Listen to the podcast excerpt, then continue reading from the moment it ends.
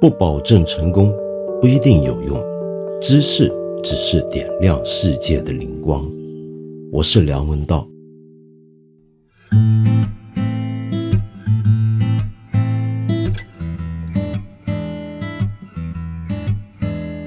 啊，今天很特别啊，就今天我跑到了上海来，找了些朋友出来呢，像过节一样的在大吃大喝。那在饭馆里头包个小间，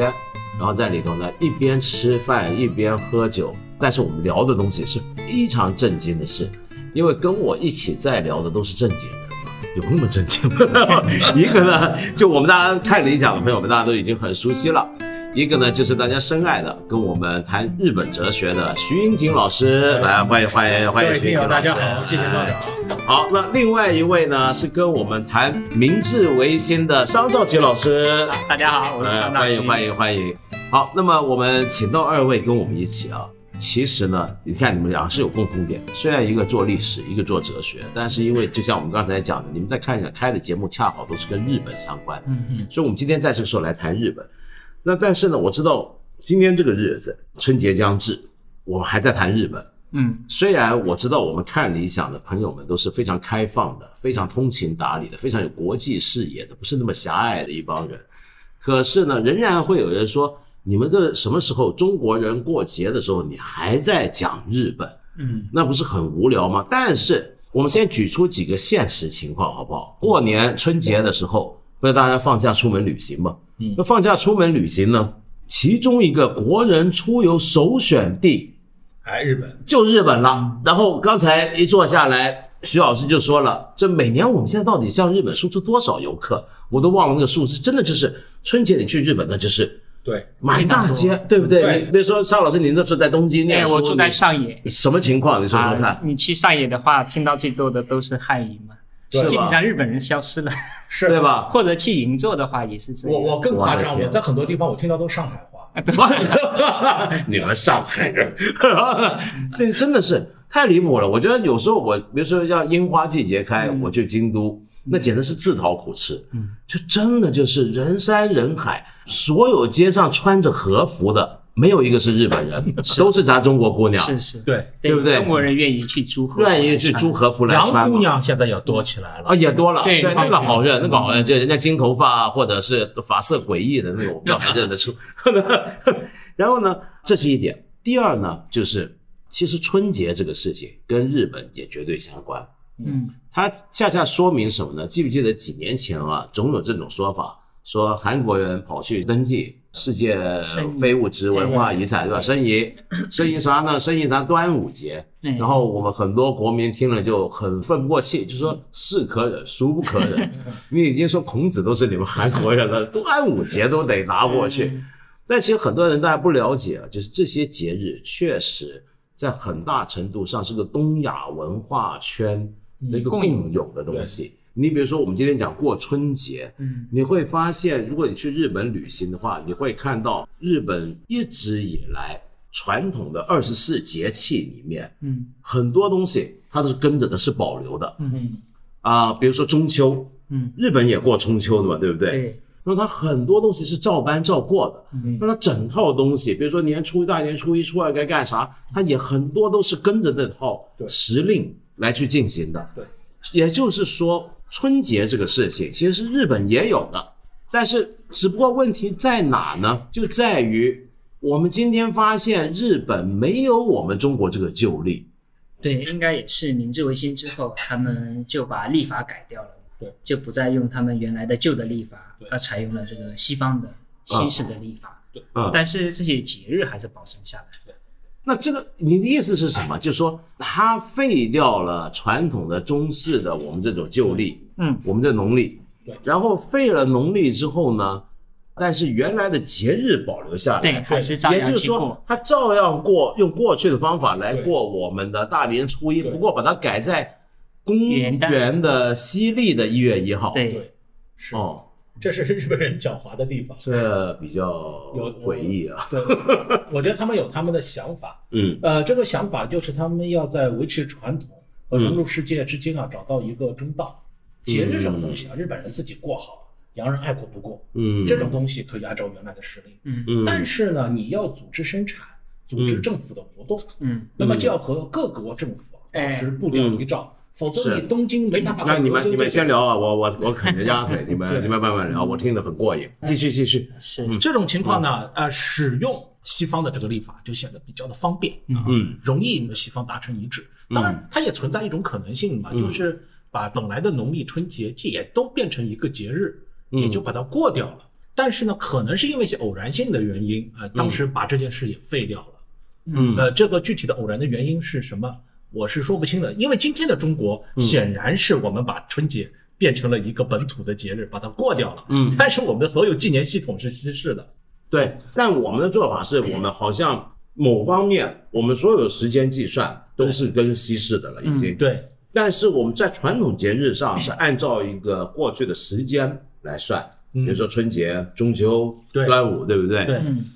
可是问题是，日本比我们好像更激进。日本的做法是干脆他传统节日照过，但连日子都改了，嗯就不是跟农历，而是跟西历，嗯，跟新的历法。嗯，对，那所以一定会出现一个问题，那个问题是我在日本就见过，嗯他们过的那个节，你觉得日子不对。嗯他们也有端午嘛，对不对？对那个端午叫什么节我忘了，嗯那天也是为了要讲究驱毒啊、驱暑那一类的嗯嗯嗯，都是跟我们端午很像。对但那天有时候就觉得那天明明不热，然后 对明明不热，明也要明去不热，过你这是什么情况？嗯那因为它的历变了嘛，它不是在跟传统农历嘛？你你有没有这种类似其的实经验？这就是对中国文化吸收的过程，它其实是有一个本土化或者叫做日本化。当然，你讲日本化可能会觉得有点宿命论的意识在里面，它本土化其实是一直在做的。嗯就中国的好多东西，就是像日历啊、汉字啊、文化啊这思想，它拿过去之后，它不是日语叫“怂的妈妈”，不是原封不动的拿来用，它会跟加这个改造嘛，以适应日本的本土的情况。嗯然后这个有意思的地方就在，它明治维新之后，它实行了一个西化的政策，不仅在这个日历上跟西方接轨了，在度量衡对也跟西方进行了接轨。嗯然后甚至有人就提倡要把日语废掉，就用英语嗯，当对嗯做自己的国语嘛，也有人这样去。对对对对讲。对，呃，但在这个过程中呢，它也是也是有一些调整嘛，也不是把西方的东西完全就拿来，嗯，对所以就造成了日本叫做不古不今，嗯叫做不洋不日的那个感觉。嗯对，嗯就一直有这个东西。对以以前有一个日本文学的学者叫做加藤周一，他们管日本文化嗯嗯对叫做杂种文化，当然这个词很难听了，对，就是好多文化都罗列在一起，没有一个固定的构造对，嗯就层层的去叠加，然后并列在一起。嗯就在节日上是也能看到的，对嗯就他们也有圣诞节，是这个是西方来的，有他们的盂兰盆节。嗯对对吧？这可能是佛教或者是嗯有神道的这个感觉，嗯还有春节 这种。嗯对中国的嘛，但是内容肯定是有调整的。嗯，嗯，你有没有特别深的印象？在日本过他们的元旦，他们会干些什么？他们去参拜，对就是叫、嗯他们叫三百神兽，对他们去神社、第一天都要去参拜，嗯嗯，基本上每家都要去。嗯但这又是一个好玩的一个现象，因为参拜这个东西，大家会觉得是日本一个传统的是节日或者一个节日的做法，不是吗？非常新。 啊，对，去名神社字，或寺庙参拜，这不是一个你知道为什么会参拜吗？ 又要复兴神道教？不是，跟这没是关什系么，是因为有铁路了，哦有火车了。啊，哦，火车要卖票，但是因为冬天出行的人少， 他们就啊说这个神社很灵，大家来这参拜哦。这样，是这样，然后到了是明治十几年，一八八几年的时候，嗯才有这种参拜这个词，才在日语中出现。嗯，所以它哦是一参拜这个个词是这传么统晚才出现传统的。发明，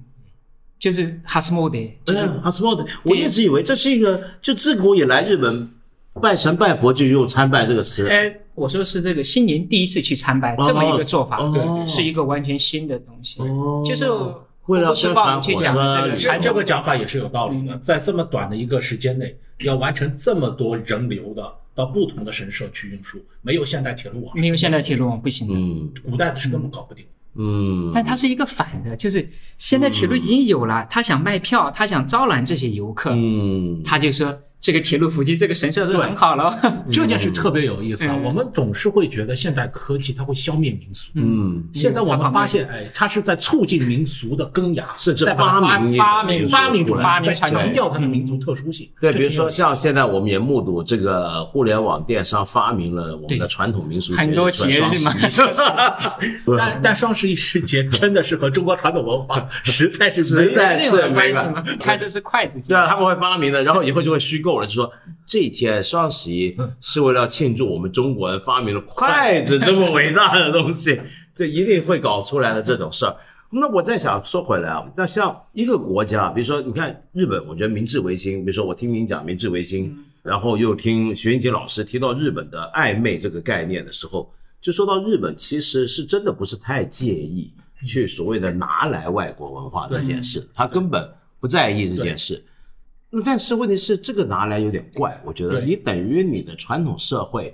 我们知道立法这件事是什么？嗯就你传统，比如说你是农业社会的话，其实有一定的指导作用的。嗯对时间是社会组织的一个面向之一嘛，向度之一，对对那是相当重要的。对但一个社会它要改变自己，像明治维新这样，它能够激烈到这个程度，把我整个社会用了一千多年的一整套组织社会的一个根本原则之一都打掉，嗯，都改掉，嗯，而这个东西是甚至会影响它农耕的，理论上，这问题我自己是这么思考的，也许我的思考是错的啊。嗯，呃，我只是开一个脑洞，因为定立法在我嗯们中国的大一统王朝里面是件非常重要的事情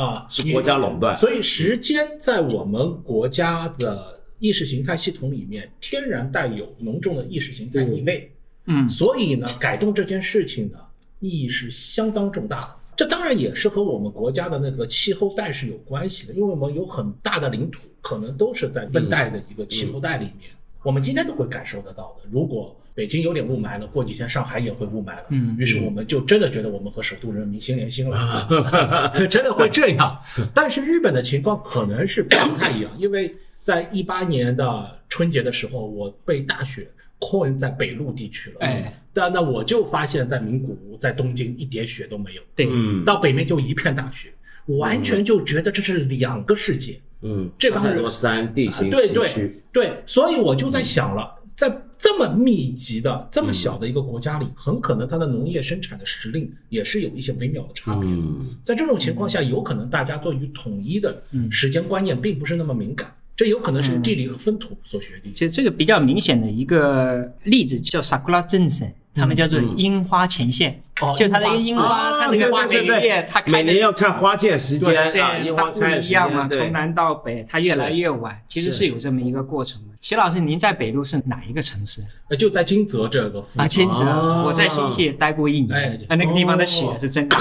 到对冬天的对时北候。路很冷的，对不对？他们说呃雪，很冷倒厚不，冷，它是对雪多，嗯，因为有这个徐老师讲到有季风的原因嘛。是。冬天的时候有乌鸦大陆来的季风，哦把日本海那个水蒸气带来了。对，我也有印象。哎对我不像你们，你们都是对日本哲学历史深有研究。嗯我之所以一说雪大，我马上有印象，是因为我还太爱吃了。那个叫螃蟹好，嗯螃蟹雪大的时候是出松还有叶蟹的季就是节。大米很好，对是新鲜大对米。对是，但它好玩的是，新泻这边是下雨下雪，是但是它山那边，对在名古屋啊，对在大阪，在嗯哼京都，它经常是晴天，对，是它就因为它中间有一个山脉，隔了三对脉，真的是，就挡住了。真的隔了三脉就不一样。对哟，你看牛乐是吧？这是对，啊，牛乐来了，很漂亮。但这个和牛不是日本来的，和牛是澳大利亚和牛。 日本和牛是现在还不能进口，对不对？嗯，啊，在金泽对对，以前是嘉禾藩，对，加加贺贺藩五百万百万百万这担。这是应该读十还是读十蛋？都十，多十在我那个地方都争论起来了，在我那个节目里。啊，就争争论十还是蛋嘛？我应平该常也是是十读的蛋，意思但后来我看到他讲些是还是十，应该是十是我听到葛金雄老师读蛋，我想肯定读蛋。哦，是吗？葛老师 多大？我是在北大读书的哦时候，他在电视上不听读蛋的老吗，师讲，呃，他可能讲的可能是中国近代的这种，他就讲汉代两千担，汉代的两千担。那可能是为了大家听得懂。嗯，实际上有时候是这是会否定，这故意否定。本来是听得懂的，葛你老讲师大是不会错的，我们录下来啊。葛剑雄老师怎么能错呢？对对对，他是迁就咱 们。迁就咱。哎呀，真是不容易，葛剑雄老师。但这里面嗯，我不管十和蛋就读十吧。嗯呃，这里有个问题，就是嗯我也不知道日本人是怎么够计算的，比如两百万担、五十万石是怎么计算的？因为在汉代，嗯两千石就已经是省部级干部对了，两千已经很厉害了，非常大，非常厉害了啊嗯。就县令就是六百，嗯刺史很长时间也是六百，嗯，日本人怎么动不动就是五十万、嗯，一百万？他那是他们的计量单位是怎么回事？你整能个藩国的产量，藩国的产量都是官职，不是啊官职。比如我们官职说加贺藩，它是百万担嘛，就说十应该是十。其实这个它在日语中也不读担也不读十，嗯我它知读道口库，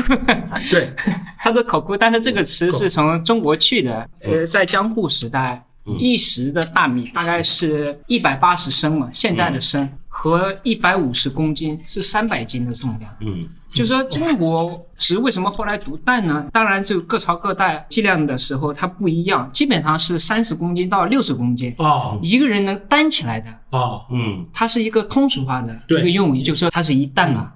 因为一个人他用那个扁担能够挑起来。对。嗯但是在日本的话，一百五十公斤估计能挑起来的人是比较少的，不原太来一他样们。的单位还比我们大，哎，再说就是金泽这个一百万石大概是什么概念呢？就是说一石的大米大概是够一个成年人吃一年的，哦三百斤大米，我们想如果是生米的话，做成熟米还是挺多的，嗯，一天不到一斤的这个生米嘛，嗯基本上是够一个成年人吃的嘛。就是说金泽这个地方，呃，嘉禾这个地方，一年出产的大米是一百万石，嗯是这样一个意思。嗯。我好奇啊，就张老师，您那时候在日本念书，嗯您在日本过过年吗？就他们的元旦，你肯定过呃对过我吧？其实是第一次去日本的时候，跟一个朋友去他家过的年。嗯，他们怎么过法？我是零七年的时候第一次去日本，就去了新泻，啊哈，新泻雪国嘛。然后就是过年的时候，因为我一个人就住在留学生宿舍嘛，嗯一个很好的朋友他就邀请我去他家嘛。然后他家住在长冈，第一天到的话，就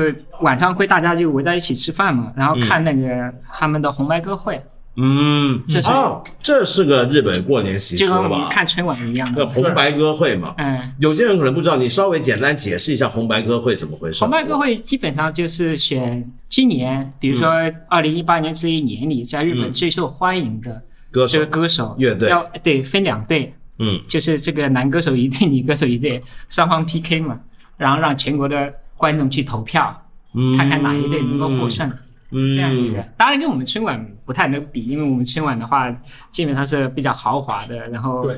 布景的设施啊、舞台啊、对灯光都对非常花钱， 他们那个比较简单一些，嗯基本上就只有唱歌这一个节目。嗯嗯嗯，大家吃饭看红白歌会，到十二点钟的时候，他们会去附近的寺庙撞钟，嗯啊，有点那个祈祷今年能够身体健康的感觉，嗯祈祷对这我一知家道和睦。嗯啊，嗯那个地方真是雪好大，嗯在那个地方就深一脚浅一脚的去那个，嗯但附近的村民已经都到了嘛，大家排着队撞钟，嗯撞完钟大概就一点多了嘛，嗯然后就回去睡个觉。嗯第二天早晨，朋友开车就带着我们还有他家人去一个比较远的神社，据说很灵嘛。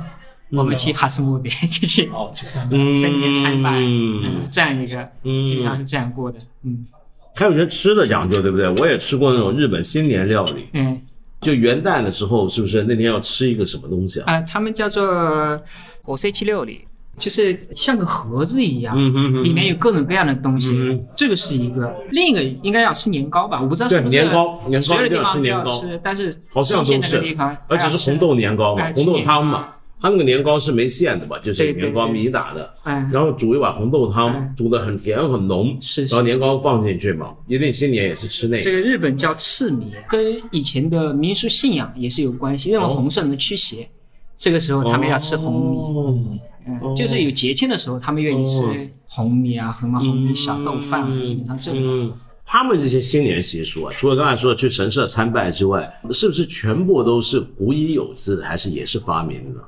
就神社参拜的话，其实是明治维新之后对新发明出来的一个做法嘛。就这种刚才讲的那个料理啊，一个小盒子，那个也是新的，那个都是新的，也是新的。它这其不是等实于我们说吃饺子是新东西一样吗？这什么意思啊？就像那个刚才薛老师讲的一样，的，就一个现代化的过程，它会给这个传统办各种各样非常好看的葬礼呀，把它给竖起来，然后大家一个怀念的心情去缅怀他们。 但那些东西就是霍布斯帮我们讲的一个被发明的传统。嗯，对，这很有可能在心理上是一种需要，有可能平常这些民俗的东西嗯都在三百六十五天里面平均着，嗯但是我们的日常生活西化了以后，那些传统的东西没地方躲了，全部躲到新年这一个特殊那的是一时个空范感围觉内传嗯统的自留地。对，就这个自留地，所以你在这里看可以看到个小型的博物馆，所以为什么？比如说，我有个印象，就十二月三十一月一那几天，就日本人他们的穿传统服装的人街上走也比较多，嗯，男男女女都是。你这种传统服装在古时候是你天天穿的，但是一旦像日本这样全面西化的时候，嗯对，它就变得只能够在传统日子，比如说我常在京都啊，就看到那个纸鸢记，嗯，纸鸢记就是满街都是人都穿着浴衣嘛，对，然后就穿 yukata，那么在街上那么走，嗯，听很多传统民俗音乐，那些东西可能也受浴衣这玩意儿，哎你整个夏天就该穿嘛。那为什么在日本只有京都只有始源记才穿呢？嗯，那就是因为那是一个留给传统的时间了，已经是。是我们中国有没有这种留给传统？我觉得就很多中国人对日本的印象就觉得，哎呀，日本真好啊，好多老东西都留得下来，是不是？很多传统，你看人家日本保留传统，传统现代化的嫁接多成功啊！嗯去日本玩的人一定通常都会说这话。可是问题是，他那个传统的体现是被集中在了一些特定的时空底下的。就我们中国有没有这个现象呢？就我们中国，好像有时候你会觉得传统被逼到一个几乎无处藏身的地步。嗯，呃，比如说我没有见过，我们说中国人过农历新年的时候，街上大家穿传统服装的，哦，起码日本还会，少数民族会，但少数民族必须会。少数民族来开两会的时候，他们都要穿民族服装，显示自己是少数民族。我没见过大部分的汉人穿民族服装去开两会的。啊、这也是客观上是因为嗯能够被广泛接受的汉服，嗯，应该因为汉服运动的人里面有内部严重的纷争，有人是粉民国的，有人是粉大清的，有人是粉大明的，有人是粉大 宋的，啊各个朝代都不一 样。结果他们就斗起来了。旁边的人一看你们都搞不清楚，那就就就穿现在的衣服吧。嗯，日本它既是统一又是不统一，对，它不统一就只是它保持了各藩，它对准统一是通过参勤交代制度啊，德川家康对世界的控制超过其他的。对对那么这段时间呢，就给日本的服饰文化，包括各种各样的艺术形式啊，有一个统一的契机啊对一个沉淀期。而且这是为以后的日本真正近代民族国家的形成奠定了一个很好的啊打基下础了基础。与此相比较，嗯，我们的清朝并不是我们这样一个鼎盛期，因为江户时期它有点像古希腊的亚里士多德，它类似于整个古希腊哲学集大成，嗯，但是清朝好像不是集大成，嗯相反好像要比以前的很多朝代都要差一点，至少很其多实这是我觉得是到清末期间汉人的一个印象。嗯但你如果客观的看，坦白讲，清朝是中国历史上版图最大的年代，除了蒙古人之外啊，而且是连历来汉人从来没搞定过的地方，他都搞定。西域，比如整个新疆，还有蒙古、西藏西藏对，这些都是过去的汉人王朝没有真正百分百控制得嗯没有到的百分地之百方，而且清朝的 GDP 是相当高的。嗯那所以我觉得这个纯粹是因为清末的太糟糕、太不堪，对把不前对？面的功绩给淹没了，一下淹没掉了，嗯就觉得自己怎么能够是粉是清朝呢？粉清朝的太不要 脸了。但是回头说日本啊，那日本在发明传统的时候有没有类似刚才徐老师讲的这种争论呢？就是说在选择嗯哪一个东西，我们今天拿出来说代表我们的传统，他们有没有这种时代上的争论？时代上的争论的话，其实他们最大的一个发明的传统就是把天皇这个东西给发明出来对了，啊， 哎这是一个影响最大的一件事情。对啊，就就这把个节目里面讲的也对，对，还有一些其实就是我们说伪传统嘛，或者一开始只是一个地方上的传统。对就比如像七五三这个，大家可能知道，是就小孩啊、小女孩啊，会给他们有一个节日，对，就让他们去穿上这种好看的小衣服啊，然后去祝他们健康增长，这对，这种这东西是小嗯儿童节，对小儿童节这个东西，一开始可能只是各个地方他们都有自己的过法，嗯反倒是近代化之后就形成了一个统一的标准。嗯，其实日语也是这样，就像我们的普通话一样，就是现代化之后形成了一个普通话。嗯就官话开始推广开是来，对日语的标准化也是在明治维新，明治维新对对啊之后，一直到了比如说明治，其实到现在也是，他们还是有地方上的方言。是肯定有有。有一部电视剧叫《小花与安娜》，啊里面花子与安没看过嗯娜，花子跑到东京，哦，我知道这个。店，对对学对，语言的时候，他的方言就会被讲东京音的这些老师嘲笑嗯，被这些公卿的小姐对对嘲笑，嗯，因为他们他们觉得这个好像才是文明的。 对，这对我他是文明，是东京人是瞧不起任何地方人的方言，嗯，对除了京都之外，对比较不会瞧不起京都方言，对不对？京哎，片，没有，咱们他们有自己的自豪感。对就京京都、大阪，他们认为以前对自己文化中心嘛，所以对他们说关系化不会觉得任何问题。对着东京人也不会自卑不，会自东卑京人也不敢歧视他他们们，就互相鄙视嘛，啊互相鄙 视啊，也是这样上海人和北京人说上海话不会自卑的，嗯，啊，对对对对就对是这对个对，问题没 错没错，就就这这个个问问题。我觉得我们刚才讲的最有趣的一个地方，就是透过日本，我们大家心目中很传统的国家，去了解到所谓的传统节日是可以变的， 是可以发明的。对而在传统节日里面，你干了一些事，你以为是很传统的东西，其实也没那么传统。嗯是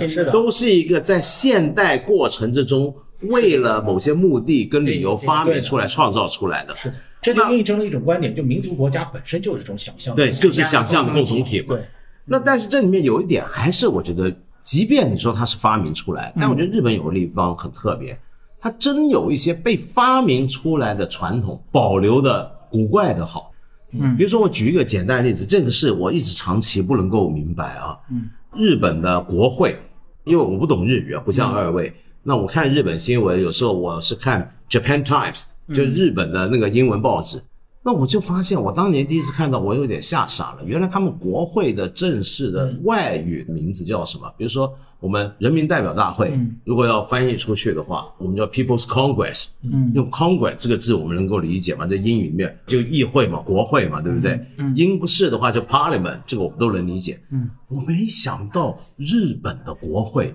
被翻译出去，居然用的字是哦 diet，D、I E T，嗯，这个过去是德国德文，嗯就是帝国议会、啊。嗯对，这个名字是从罗马时期开始，是罗马帝国的元老院，嗯那个就叫 diet，嗯，对，神圣罗马帝国的选帝侯会议就叫 diet。嗯对，这个是一个充满帝国主义色彩，就今天连欧洲没有国家会用这个字眼，那他还继续用这个字眼，还叫 diet。然后跟着我再看另一个更奇怪的事情，就讲到天皇，天皇正式翻译成外文的话，他们叫是 emperor，嗯皇帝。嗯，这个在我看来也很不可思议。就当然我们中国人觉得人家是天皇嘛，有皇字叫叫叫皇帝，有什么了不起的？可是我们如果熟悉这个国际政治的话，大概就知道，皇帝跟国王其实是有分别的。嗯是是是是，一个国家的王国，它是个王国，它的头当然是国王，对不对？但是王国这个事儿，在一般概念上讲，对它的地位是不如帝国高的。对对对帝国的地位是高于王国的。对，那所以呢，当年就比如说大英帝国，就今天不能再叫大英帝国了。为什么？因为大英帝国之所以是个帝国，是因为对当初英国终于搞定了印度了，嗯他吞并了莫卧儿帝国嗯的全部领土，对，以及继承权，所以他就觉得我继承了一个帝国，所以我终于英国可以名正言顺的出来告诉他，我是个帝国了，要不然他还一直是个王国。好，印度一独立，甘地那个人害的啊，英国就只好说，哎呀，是我又变回个王国了。嗯那所以女王就是个是女王，但日本居然到现在还叫 emperor，是他还叫皇帝。嗯这我可能是看到一个材料，嗯就天皇这词儿还真是我们的国货，然后被日本人吸纳过去了。嗯呃，有一段时间就是武则天，她还没有称皇帝的时候，嗯对，也叫出现过这样平成天皇天后。是嗯，那么当时中日之间已经有些交流了，有所以这些词儿，嗯可能就是这个时候被日本人对学就有会了。是有几个说法，就是天皇这个词怎么诞生的？日本其实也是蛮多研究嗯的。我们先说日本，它为什么叫日本？就是日本，它用日语去讲的话叫 hinomoto，嗯就是太阳的升起。升。起之地。但是我们去过日本就知道，太阳不是从日本这升来的，嗯哼，太阳是在日本的更东边的海上升起来的。是它为什么说太阳呢？是用了中国人的视角。对对啊，对中国人去看的话，这觉个你讲得是，对哎，好像是从那个地方，是不是日本是太阳升起之地？是，所以他们当时选日本作为自己的国号的时候，大概是唐朝，嗯，在之前都叫他们倭国嘛，对，对倭国倭嘛，国。哦嗯，有一个比较有名的遣唐使啊，遣唐使节留学生啊，是阿倍仲麻吕啊叫，曹恒，对曹衡，曹衡，对跟李对白是好朋友，对，是在中国当官的，在对唐朝，，大概是当时追到他的时候就开始用日本这个词了，说日本的曹衡怎么样怎么样怎么样。嗯，在之前是不太讲他们是日本的，应该是当时在中国的一些留学生去讲我们国家的时候，对，啊，我们国家是什么国呢？我们国家是日本，是嗯是那边的国家，就像学宇老师也在你的节目上，他是用了中国视角。中国视角。我们哪来的？我们就是你们中国人看它的太阳起来那个哎地那方，个地方是用了中国为中心还有是天皇旗帜他会这么讲也是，就是道教里也有这个天皇的讲法啊，是嗯没错哎没错因，为还有就是徐老师刚才讲的，中国有天王啊之类嗯的，他们也是有一个就是跟中国进行对抗的意嗯思，一直有，因为他们就一个岛国嘛，以前连四个岛都没有，就两三个岛嗯，北海道都不是他们的，是对没错一，个岛国也没有一个强大的王权，嗯就面对这么强大的一个文明上、政治上都比自己强的邻居，嗯，一直有种不知道叫自卑该感呐、怎么办就是一个情节。所以就说日本一直是游离于中国的朝贡体制之外的。嗯刚才我们讲是皇帝高于国王嘛，为什么不用国王去翻译天皇呢？因为对国王是低的，朝鲜才叫国王， 对嗯，对？吧？中国的叫皇帝，是我们也要有皇帝，所以他们还会是用这么一个称号，是也是唐朝的时候才确定的对天皇这么一个称号。是他甚至我觉得奇妙的是，他在二战之后，他仍然保留这些。嗯，是二战之后是一个普遍的全世界，就我们说殖民帝国退潮，对全部瓦解掉，然后全部皇帝都不再存在，日本不会再叫自己国家大日本帝国，不会不会，对不对？，对没有偶尔还了，能见到，就是我偶尔读的那个书嘛，不是是个下水道井盖， 啊，下水道井盖是留的嘛，历史遗物嘛。地大下水。对，那上个面东京大学那不个叫东京地大嘛，上面那个国大大学帝嘛国。大学。哎，我在台湾以前也见过，台湾大学有台湾地大，是不是？他也算地嗯对，大它也算地大系列，地大有九间嘛，对吧？对好对像对是对，是其中一所。对，其中一所。那像这些都是很旧的东西，它现在再也不会叫东京帝国大学，嗯不会叫京都帝国大学，但是它仍然这个议会，我不知道日本人叫他们的国会就叫国会，对不对？对对但是他对外的时候，他宣称自己是帝国议会，然后他的天皇还是叫 emperor，我怀疑啊，这个梁老师，嗯，很多日本人可能也不知道这事。不太知道我也觉得 是，因为他们不太看英文的报，讲日本的报纸，对不对他？们如果没受过训练，也许也会想到 Parliament 或者是 Congress。对他不会这么翻译，对，因为我们搞新闻的人就特别注重这种新闻名词、对常用的名词。应该是追求一个和战前的统一吧。翻译的话，它明治时期就已经有国会了，嗯对天皇就更久，我们一直有天皇。对，我觉得更麻烦的嗯是，没逼他昭变国和时王代横跨战争和战后，对，对他，要对对对对昭和时代有一个统一的说法。是那倒是是是是， OK，那还有另一件事儿，也是我觉得很不能够理解的。你有没有看到，每次日本在换国会的时候，或者说政府换届，不是首相带着大家集体去见天皇吗？嗯，对不对？然后跟着出来就站在一排，在这个国会议事堂外合面影的楼梯上嗯合影嘛。嗯你有没有注意他们穿什么？他们穿燕燕尾尾服服是，还穿的是条纹裤。哎，对，那种衣服，我的天呐，英国人今天都不会这么穿。就英国政府换届，你说如果学英国，英国都不这么穿，全世界没人这么穿，没有说哪个政府换届要集体亮相的时候得穿燕尾服，更别说那种条纹裤。那种条纹裤就在西方国家，你说的是正式场合哎 （black tie） 要穿那个 tuxedo 礼服、大礼服，礼服都很少人穿条纹裤了。嗯，那日本人还穿这个？对，这是当年明治维新才学的了，当然这是西化的东西，对对不对？我觉得这就是我说日本那个传统有意思的地方，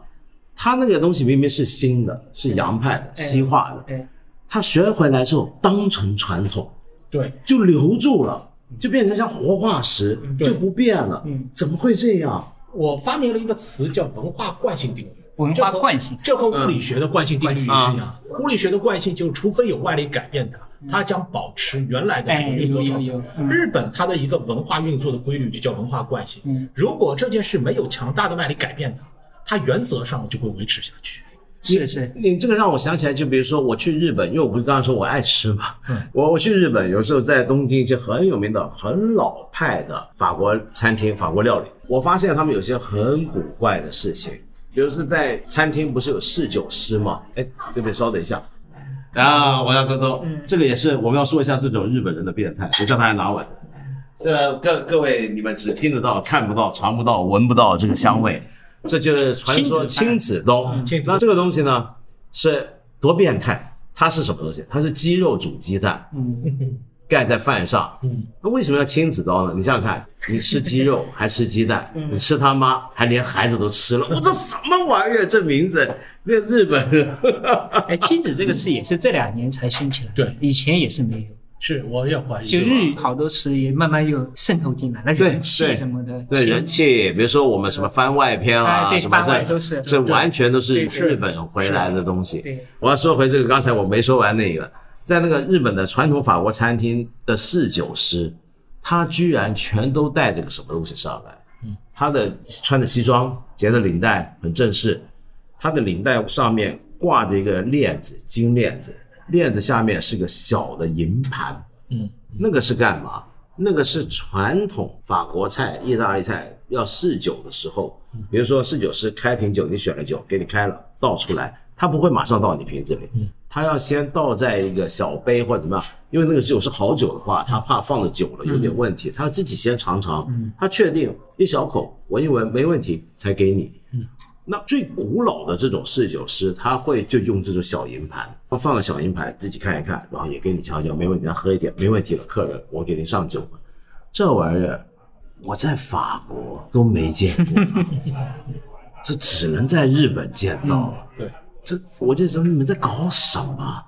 所有这就符合你刚才讲文化惯性。对他刚学回去是那样，是他就那样了，是他就留下来了。是，就像那哦个在整个江户时期，基督徒过得都很苦，嗯呃，他们都处在半地下状态。嗯，等到对开埠以后，洋人一看，诶，这帮人的礼仪基本上没怎么走样，还真不错。是吧？而且还是两百年前的古礼，对不对对，像我们的基督教进入中国以后，就改编成很多很地方迅速的戏汉曲化。我昨天还看到，在河南豫剧里面有一个豫剧版本的说玛利亚诞生耶稣啊，，真的啊有个唱腔，然后还有画，里面所有的玛利亚、耶稣都年画版画。豫剧呃，豫剧河南。就完全用河南梆的那 种唱，就是就是我们是把它改上走来的样，荷兰梆子怎么样上圣诞？ 对，我们要把它改的走样，只需要一两年时间，就让它不知道完全中国 化，这是非常有意这思。太这个分别太大。那然后我想接下来再讨论一个问题啊，就刚刚既然讲到纪年，我想知道天皇的纪年这个事情你们怎么看？就我们今天中国早就没纪年这回事儿了，当然对啊我们没有了皇帝了，世界上面也没有几个国家是有年号这个概念。嗯，好像只有日本还有这种年号概念，嗯泰国都没有的。那现在我们知道日本现在是个天皇快要退位了，对，这件事我想知道你们怎么看？听说在日本是个特别大的事，就是天皇退位要改纪年。对天皇退位很多地方是涉及到法律问题和宪法的问题，嗯，，对，因为宪法，比如说或者是他们那个皇室典范，就是规定皇家是怎么活动的一些，嗯他们需要承担哪些职责，嗯嗯，这么一个东西，他没有设想到这种情况，因为就自从来从没人想过退位。不是在之前是有的，明治维新之前。之前是这种嗯太少你了也有吧？一嗯很直多啊。是到孝明吧，就是嗯明治的爸爸那个时候，大概是那福建，嗯，是有这个传统的，但是从明治之时后代之就没有后了就没有天皇退位过，是嗯一直到死，死之后自己的儿子嗯才能去继以位。前也没成文宪法，对，没什么宪法。这个麻烦嘛。嗯另一个问题是，日本的天皇他没有行政权利，嗯这个是也是很麻烦的事情。嗯现在的老天皇，他想退位，他发表一个电视讲话，嗯但是他那个讲话里退位这个字没出现过，嗯，啊，没出现过。他就说了一堆非常暧昧的话，对对绕圈子说，绕圈子说自己身体不行为什啊，么觉得他们他们他不能去干涉政治，嗯，这个他连说我不干了，老子不干了，我退位，这都不没行，有没有讲这个都干涉政治。对对，因哦为因为宪法是个原操作程序，嗯天皇仍然是原操作程序，对你在这下面控制的对象，不能干涉原操作程序的运作。他们这些年忙的就是要颁布一部新的法律去规定来这个搞事自情，己说让他退位，对真的可能，他要修改操作系统，对，修改操作系统就是这么回事因。为天皇不能辞职，他只不能辞职政治性的东西。对，所以他自己说我不干了。不行那变得很麻没那烦，么没那所么以他得很暧昧说，其实呢，我人生也有新的目标嘛，对不对？就员工辞职都是来这这套，是嗯所以所以这里的好玩的地方是，emperor 这词听上去气势汹汹，他实际上其实呢好可怜呐、嗯连退休都不能够宣布自己退休。而且他要承担非常重的工作，没任何行政权利。哎，怎么说？爱德华三世不爱江山爱美人，对呀不就是在 BBC 做了一个广播吗？对啊，哎我就爱美人，我爱他干我 想干了，对 也没引起英国的宪法危机啊。没错，其实当年也是有危机的，但英国是很严重的政治对，危机。是是个危机，但不是对宪法危机不，是对对，对它只是政治危机嗯，要找个下一个国王嘛。但宪法不用修，嗯，也不用法律准备。我觉得现在的老天皇干这事儿，就是要检测一下日本人的法律弹性， 能不能遇到这种情况。呃做的还不错，我觉得。这个事情普遍在日本，大家的感觉是怎么样呢？那有的学者不一样，那个有普通老百姓其实不太知道里面这的细节，比如关系到了这个法律啊，哦但是学者会觉得这个非常那个嘛。领头在做这件事的就是东大的一个教授嘛，嗯，他们就在考虑颁布这些法律怎么去应付过去。嗯，因为像天皇刚才薛老师讲了，他看上去其实像像，其实他是好像只有义务没有权利的一个存在。嗯，是，嗯，很悲惨。算是这个星球上比较难做的一项工作。嗯你想他们是首先要保证一定要有后代，嗯， 这其实就压力挺大的了。压力哦对超大之前不是超说级大要再改这个宪法，一直一直让没女做性成，能够继承嘛，嗯一直对不没做对。成，嗯，挺难的。就现在就靠一个小的皇子嘛，对，嗯一个小的他千万别出事儿，呃一个小亲王，他一出事，那日本就完蛋，嗯了， 感觉天王就没了，就万事一系这东万事西一系就没没得吹了。嗯，没得吹了。哎，我是听到有一些日本朋友也说过日本变成共和国的可能性。现在讨论这种问题的人没有什么人谈啊共和不太会考虑这不个，太会我考没虑听，过我是而且它形式上应该是私下的这是左派的讲法，私下的讨论。对对左派。啊共产党的一个口号就是要废除天皇制，对啊，他们开国会干嘛的？嗯天皇会来露一下面嘛。嗯这个时候，共产党的议员是退席的，对，对他不承认你， 不承认日本有这个天赋嘛。所以改年号就现在还在考虑，他们说，比如说明治啊、昭和啊、大正啊，这都是来自中国的古典嘛。嗯他说接下来一个不限于中国古典，可能日本的古典你也去找哦，这样子找，一次出来。哦，有这么一个讲，嗯这个好像是他们有个规矩，对不对？改年号这件事，比如说从改成平成那个年代来看，嗯我记得是不是当年昭和一死，好像几天之内就宣布新年号了，对不对？对，好像有有没一个工作小组，肯定他们很是快就要在出现。然后那个工作小组好像主要是一群学者，对不对？对，应该是汉学家，汉学汉家，学家，嗯，所以你看他选一群汉学家来帮他们选新天皇的年号，嗯嗯那就可见年号这件事在他们看来还是一个跟着很中国古典的东西。他们不认为那是中国的古典，很主要哦那是他们自己的一个汉籍因嘛。嗯为他们也有这个汉学传统。当然，这个你是要讲过去是中国的东西，对传到他们那那里他们会觉得孟子在某程度上已经是他们的了，因为他对，们因为他们高中也是学传，没 错，但我觉得这和韩国不一样，韩国会说孔子是韩国人，韩 国人日本人肯定直接问他是不是中国人，他我想他肯定说是中国嗯对人，他没问题但他这会方面，在情感上把他当成自己对人。对对，对，有他时候们有跟那这个种问题日本对有点偏右的人讲话，他们就是其实他们喜欢的是古代中国，对嗯，他们总认为就是说明朝灭亡之后，从朝鲜到日本都陆续有这种讲法，就是中华早就东移了，嗯就有时候是东移到朝鲜，有时候东移到日本，这个网上各种各样的说法，我有的越推越往前，就说崖山之后，北宋的然 后就是中国嘛， 南宋就完蛋了。但是中国哪就没了？嗯元明清都不是中国，是不对是中国？那么这种年号小组当年是从汉籍里面选，那现在选的汉籍就是日本汉籍，是不是？而且一定是汉字吧？还是？对，应该是汉字。嗯现在就说不止从中国的这些典籍里，嗯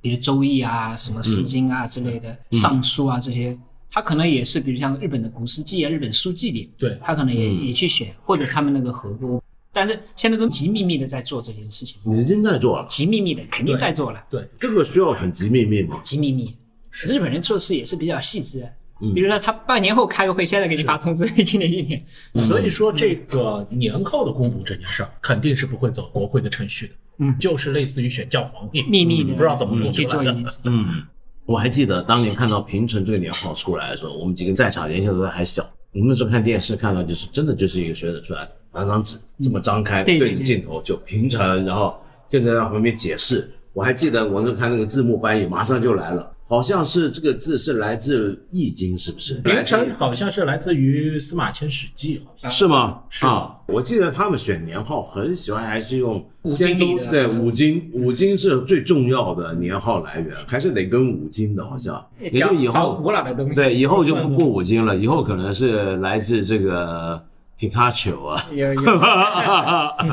皮卡天皇，哇，好 亲对对切对。，其实就是这 样嘛，也是年轻人不关心历史，就比嗯如前两年的事吧，日本有个女团是 AKB 还是什么，呃 A 相当于 K 是48 A K 四十八啊，，小女孩就说嗯说日本的天皇就是日本的吉祥物嘛，引起了是个轩然大嗯波。但年轻人去看的话，就觉得那个老爷爷很和蔼，白头发，嗯到处去慰问别人，哪个地方有灾有难， 还去奔赴第一间去慰问他们，政治上没有任何发言权，就这么一个人物，就觉得哎，像日本的吉祥物一样。就但他像这个话是没有恶意的。没有恶意，他没有恶意，但出来后来还要出来道歉或者怎么样是嗯，这也是平成青年的一个很有意思的特点，就是和昭和时代差别太大了。嗯正在全面的去历史感。是历史书哪有游戏好玩啊？看个电影听个音乐 对，没错。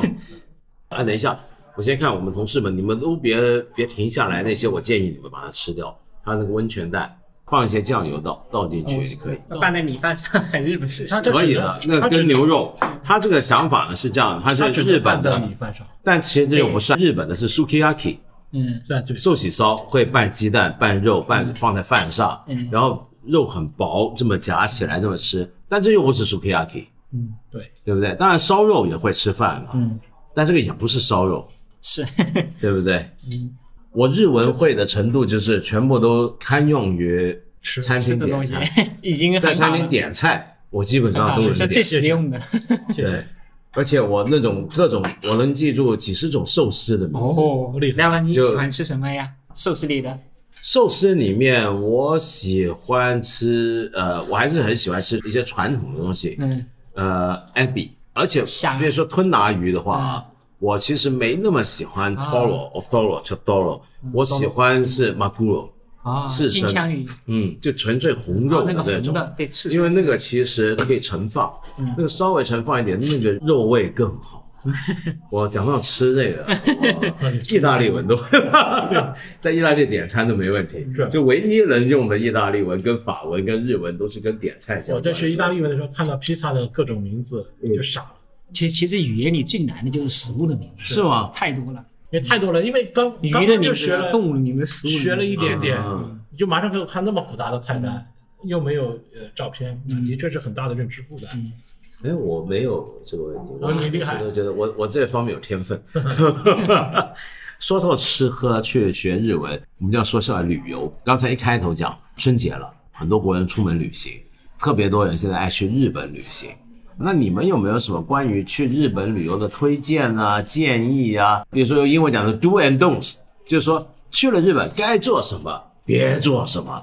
我觉得事情很麻烦，因为每个人他所喜好的东西啊嗯都不一样。嗯我要去日本的话，我会到处逛博物馆。嗯，那么这件事情呢，很多人就不会干，但我是很乐意做这件事的。嗯像上野地区，它集中了很啊多，一就流的是啊文物上野公园那里，它可以在太那太厉里害了，呃流连忘返很长的时间。对，嗯几天都行。，对，一个博物馆看、一个博物馆看，嗯都觉得这是世界级别，嗯嗯啊，觉得这是最赞的那种享受。嗯，所以东京的好处就是它集中了全日本最好的这个博物馆系统。嗯但是有些小的地方的博物馆真的也让我很惊嗯讶，也不错，比如说福冈，它也有一个博物馆，但福冈因为在历史上它是九州的一个门户，嗯我看完福冈的博物馆，就觉得一部东亚交流史啊嗯太了不起是是了。是，嗯，当然福冈还有那个博物馆里面还有一个地方是跟黑田家族有关的，因为黑田官兵卫是一个大和剧嘛，嗯是没错，我又很崇拜黑田官兵卫这个人，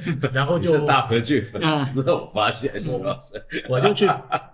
那里面也看到了一些很有意思的一些现象，比如嗯黑田家族啊，黑田长政，他们把这个地方占了，也就是五十万石大嗯名，哼嗯和那个百万石还是稍微小了一嗯点，属于中等偏上啊吧。哈，他们的这个留下来的这个家族内部的这个武器，包括它下面那些家将的武器，那个雕工之精美，和我能够看到的文艺复兴晚期的欧洲兵器啊相提并论。因为我们叫冷兵器里面的头牌是什么？文艺复兴晚期的，是意大利这种地方出的兵器。是我觉得这些兵器相当漂亮，漂亮什么地步？这么长的长矛，每一个地方都用螺纹最对嗯精精美的装饰，这只不过是一个名不见经传的家将使用的兵器。嗯那我就想了，更高等级的人用什么兵器？包括他们画的那个鹰和马的图，把身上的鹰嗯和马的各种部位进行了详细的雕刻。哎哎，可是徐老师，您知道这事儿啊？就您得讲清楚，这个兵器的最高峰是指什么意思？就艺术上，艺术上和它的技术上，因为在冷兵器时对，代，是技术上也是，技术上也也是是。可是你有没有注意一点？就这种冷兵器啊，就我们只熟悉日本的剑，日本剑也就我们说这个武士刀，它雕琢的最美的时刻，尤其是剑柄各方面最美最美的时候，都是在江户时期。嗯，而江户时期恰恰已经是一个你不能够对用刀的时代。我觉得日本的这个剑法，因为我们是爱打架嘛， 这个对各国这个兵器什么，稍微我发现很有趣的地方就是，日本的所有的所谓的名刀啊，就真的用来砍过人的名刀，是这能杀人的名刀，绝大部分是战国年代。嗯，就到了江户时期之后，那些所谓的名刀是什么呢？就是漂亮的名刀，对嗯它不是真用来干事儿的，对因为已经不准了。对那所以呢，变得就是不准了之后有个问题了，就武士，我空有这个刀，我还学这个剑法，我用来干啥呢？也不让我决斗，也不让我怎么样。对于是大家就想办法把它弄漂亮哎，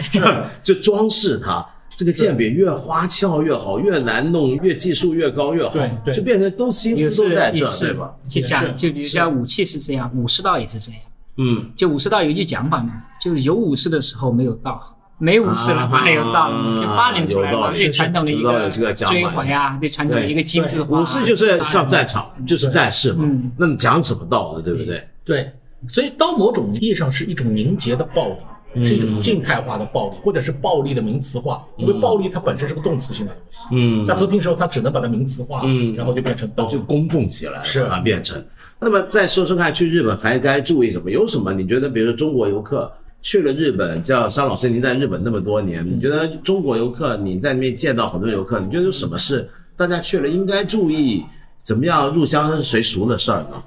我觉得其实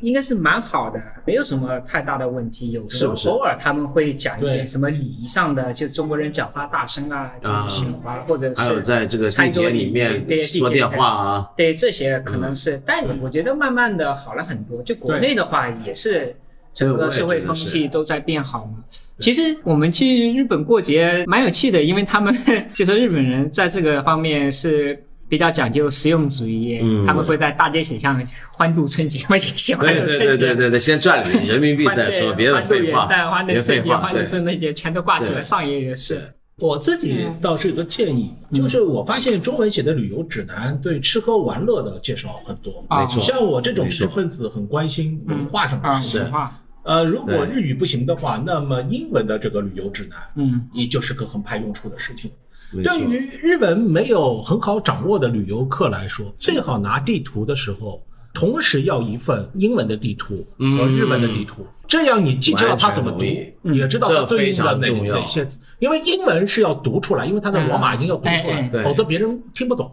汉字是给你自己记忆的，因为你能够记住这个路的名对字。，我们很多中国游客去日本都有感觉，去日本旅游太容易，因为到处地名啊都什么是都有汉字汉字，我都看得懂。可是，一旦你问路就完蛋了。啊，这个可以就拿个本儿写下来。对，简体字有时候他们都认识。为什么我刚才说需要是个建议哈？嗯就我也会用英文地图，因为我能够读出来。嗯，对那你那么拼把它拼出来之后，人家听得懂。嗯对你问路，等于呢，我们跟老外啊，嗯就是恰好是各有强项。嗯我们懂汉字，对但是我们不懂那个读音。对。老外呢，透过哎拼音，能能发音，嗯我就相比较而言，简体字的地图用处最小，嗯因为汉字呢，日文地图上也有，嗯而那个英文读音简体字上面也没有，也没有所以简简体字 上啊还是要配一个英英文图，我也是这么用。英日好是啊那这这样样这么说的话，做就是去之前做好攻略，要做好攻很多地略。方有拿的哎，，有拿的，对有拿的，就是它，比如像那个纳凉这种有的嗯重要的旅游城市，它有各种语言版本嘛。对啊，语啊言对版对都很方对，是便那都个很啊方，便对，叫一个绿色的那因为个，中国人对多，很多人就糊里糊涂就把中文版拿走了。那你别急嗯，日文版一般拿不走的，英文版一般都是足够配的。嗯没错嗯这两个你可以拿走。对，没中文版也行。我尤其要小心纳凉的鹿。啊咬人的咬人的，我被咬过屁股。哦，我被嗯哦太紧张了，简直是太凶残了，这 是。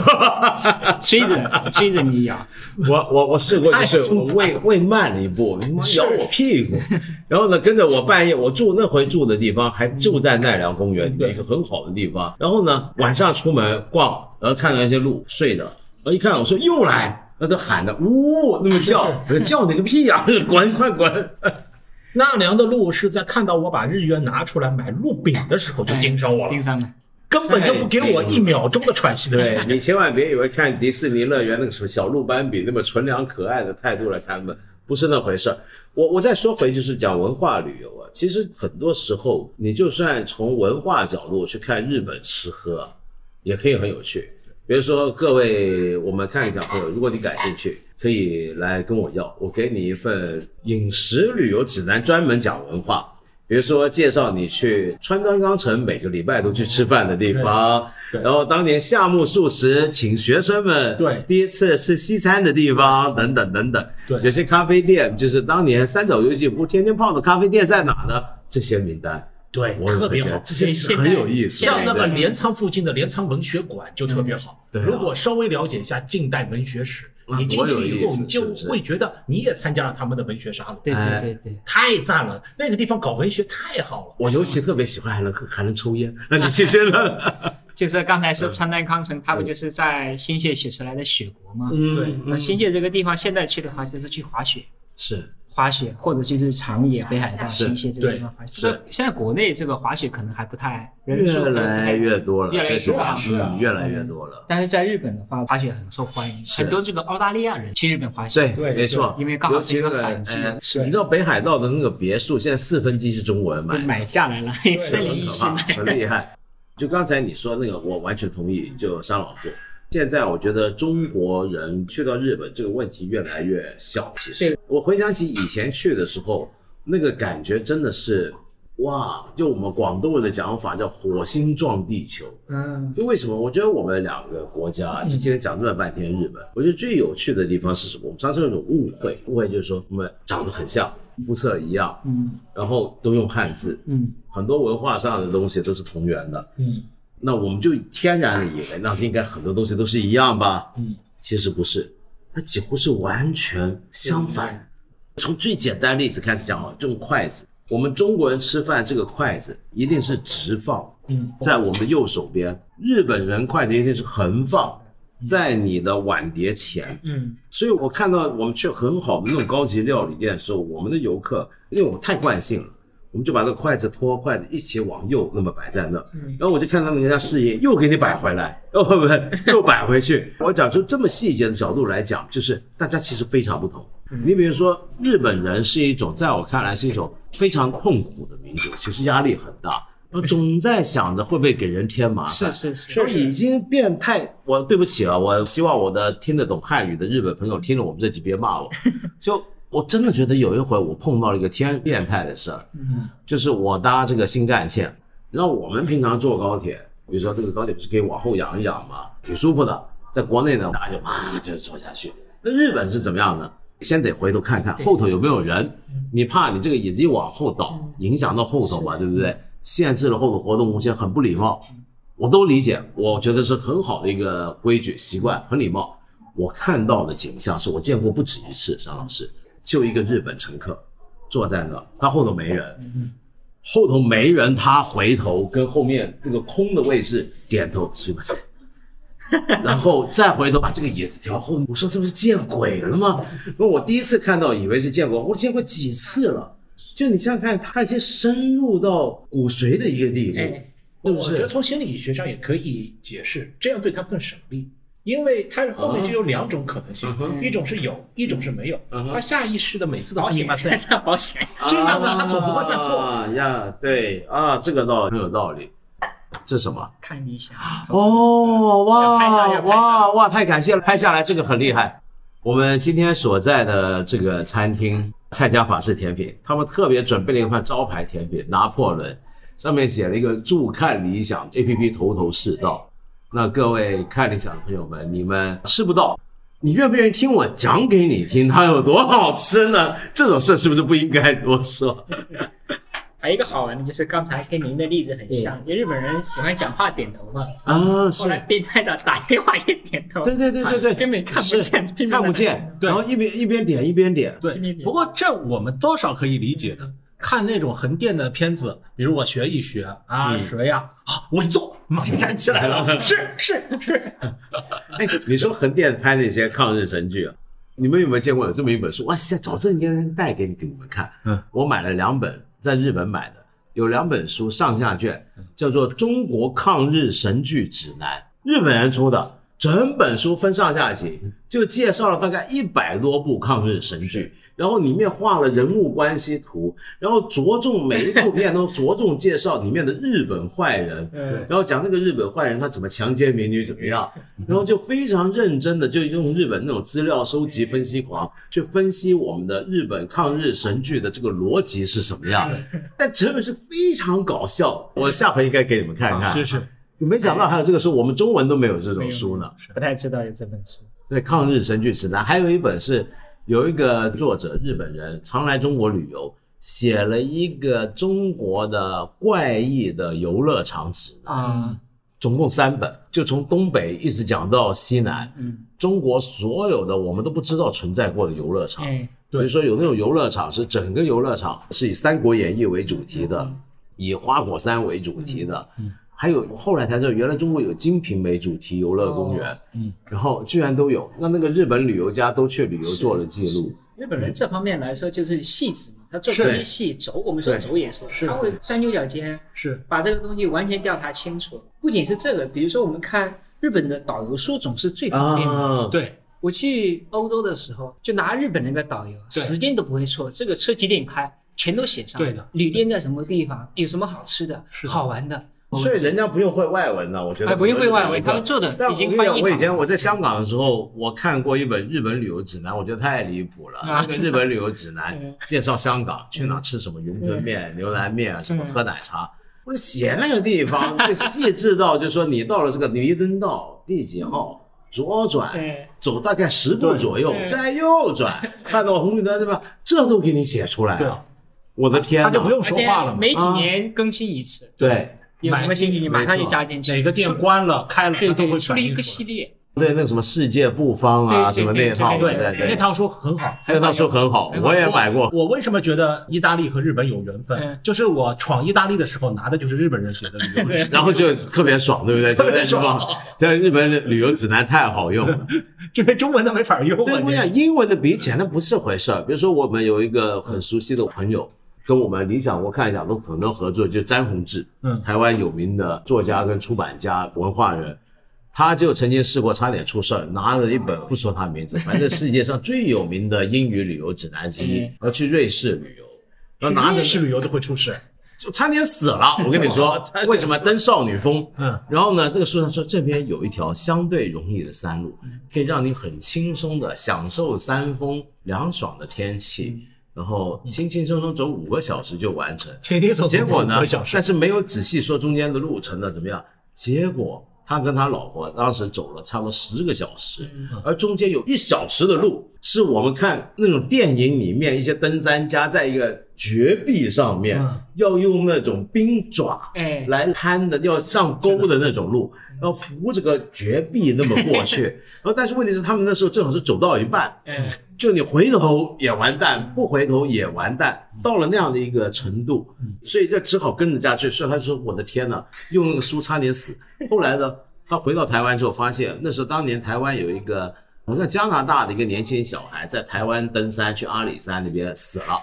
不见了几天，最后找到，然后背包行囊也就带着那本旅游指南。杀人书了，对对对，所以还是用这个日本旅游指南可能靠谱一点。那需要翻译。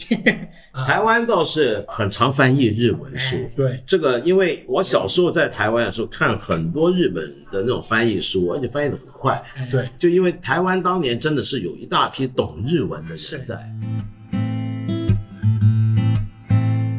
好，那么讲那么半天啊，今天讲那么多日本，但其实我们关心的是中国。嗯，那我们现在中国是什么日子呢？很快就要春节了，那么我们不能免俗，而且乐意于不免俗。对就这种时候，我在这里呢，先恭祝我们看理想所有的朋友以及你们的家人新春愉快。那么希望来年呢，大家过的是风平浪静。那么徐老师，我也希望呢，呃，来年啊、呃大家都能够像来年是猪年吧，猪年啊，猪对，年没大家错都能富富贵贵、平平安安的啊，哎，哎，像积极猪一向样上。。 来，商老师，哎，我也祝各位听众能够身体健康，阖家幸福。好极了，谢谢大家。好，那么我们现在呢，看理想啊，马上也跟大家一起过这个春节了，那么可能休息一下，等到过完年回来之后呢，再跟大家迎接这个又白又肥又胖的好猪年。